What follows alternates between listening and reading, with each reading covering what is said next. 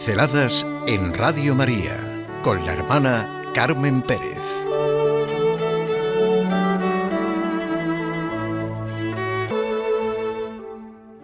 Cuaresma. Correr en buena dirección. El Evangelio es el verdadero antídoto contra la miseria espiritual. Estamos llamados a llevar el anuncio liberador de que existe el perdón del mal cometido, que Dios es más grande que nuestro pecado y nos ama gratuitamente siempre, y que estamos hechos para sentirnos en comunión y para la vida eterna. Ese es nuestro camino en la vida, nos dice el Papa Francisco, para vivir nuestra cuaresma. ¿Qué sentido tiene correr cuando estamos en la carretera equivocada? Es un proverbio alemán. He estado pensando y veo que ocurre frecuentemente. ¿De cuántas maneras se puede correr estando en la carretera equivocada?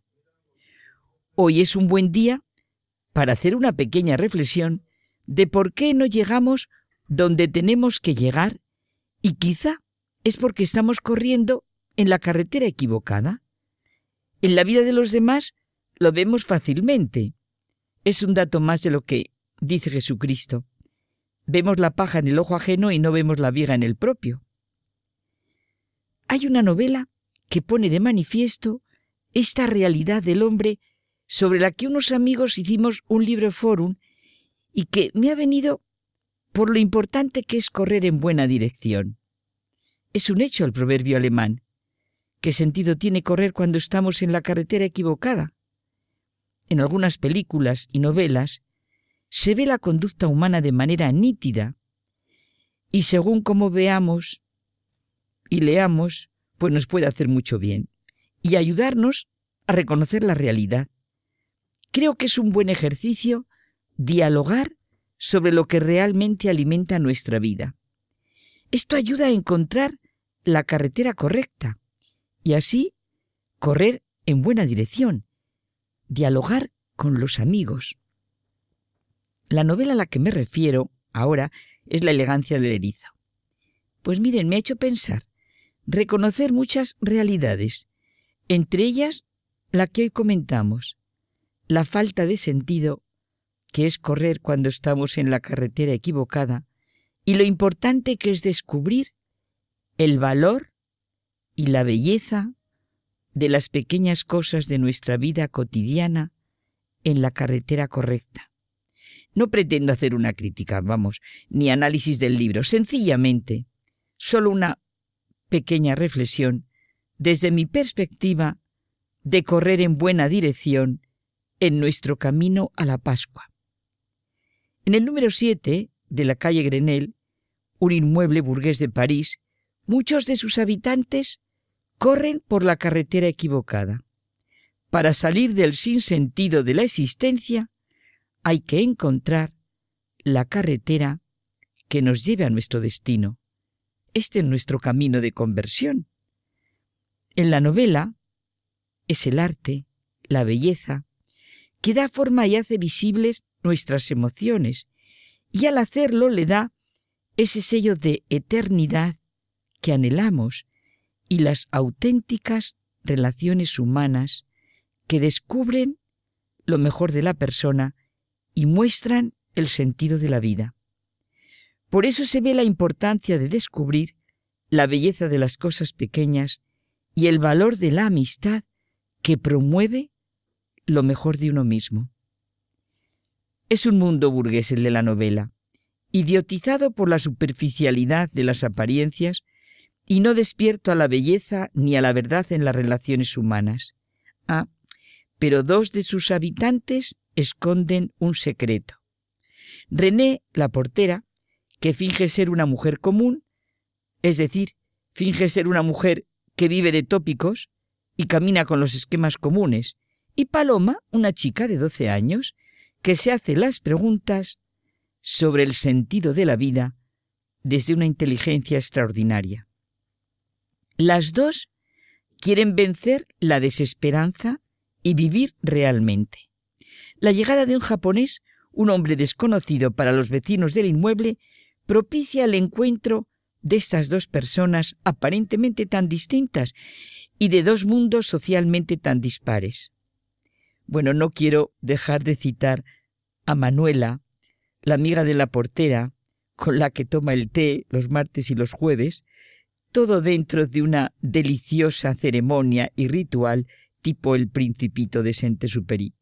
Manuela, una mujer sencilla, una aristócrata por su humanidad, como nos la describe la misma René, a la que su trabajo no le ha despojado de su elegancia natural. Es una inmigrante portuguesa, y esa elegancia natural suya, a pesar de ser casi analfabeta, supera con creces la de los dueños de las casas que limpia. Paloma, en una especie de diario de ideas profundas, nos explica el por qué se quiere suicidar. Si uno se suicida, tiene que estar seguro de lo que hace y no puede quemar la casa para nada. Entonces, si hay una cosa en el mundo por la que valga la pena vivir, no me la puedo perder, porque una vez que uno se muere, es demasiado tarde para arrepentirse de nada. Y morir porque te has equivocado es una tontería como un piano. ¿Qué es lo que realmente alimenta la vida humana? Es la pregunta constante de estas dos personas que atraen profundamente la atención del lector. Lo que alimenta la vida humana y correr en la buena dirección, que es el encuentro con la belleza, con la verdad, con el amor, solo es posible gracias a Jesucristo, camino, verdad y vida. ¿Y ustedes creen que se puede recorrer el camino con inteligencia, responsabilidad y libertad de corazón sin una meta clara y cierta? Si no es así, no hay camino claro y cierto, y todo es violencia y forzosamente algo dudoso. Es un auténtico forcejeo. Solo Cristo es la conciencia de la verdad última de las cosas. Se trata de un sentido de la persona no sujeto a corrientes ideológicas ni a últimos descubrimientos que siempre, claro, son enseguida a los penúltimos, porque las verdaderas cuestiones, plantéese donde se plantee, son las que se refieren a nuestra persona. Todo se dirige a ella y de ahí parte la gran vigencia del Evangelio de la propuesta cristiana. Corro en buena dirección. ¿Estoy en la carretera indicada para llegar a la meta? Si creo, confío y sigo a Jesucristo, sea la circunstancia que sea, sin exclusión. En realidad esto es la cuaresma. Recorrer la carretera correcta con los pasos firmes y seguros de la fe y de la esperanza movidos y conducidos por el amor de Dios, que nos lo enseña todo en su Hijo Jesucristo. Así se enriquece mi tiempo, lo que ahora estoy viviendo. Esto es el tiempo litúrgico que ahora vivimos, y nos sentiremos confortados, seremos cada vez más fuertes, con más capacidad para la verdad, el gozo, la belleza, el amor, el encuentro con amigos. Sí que se sabe cuando se corre en buena dirección, porque en el interior del hombre habita la verdad.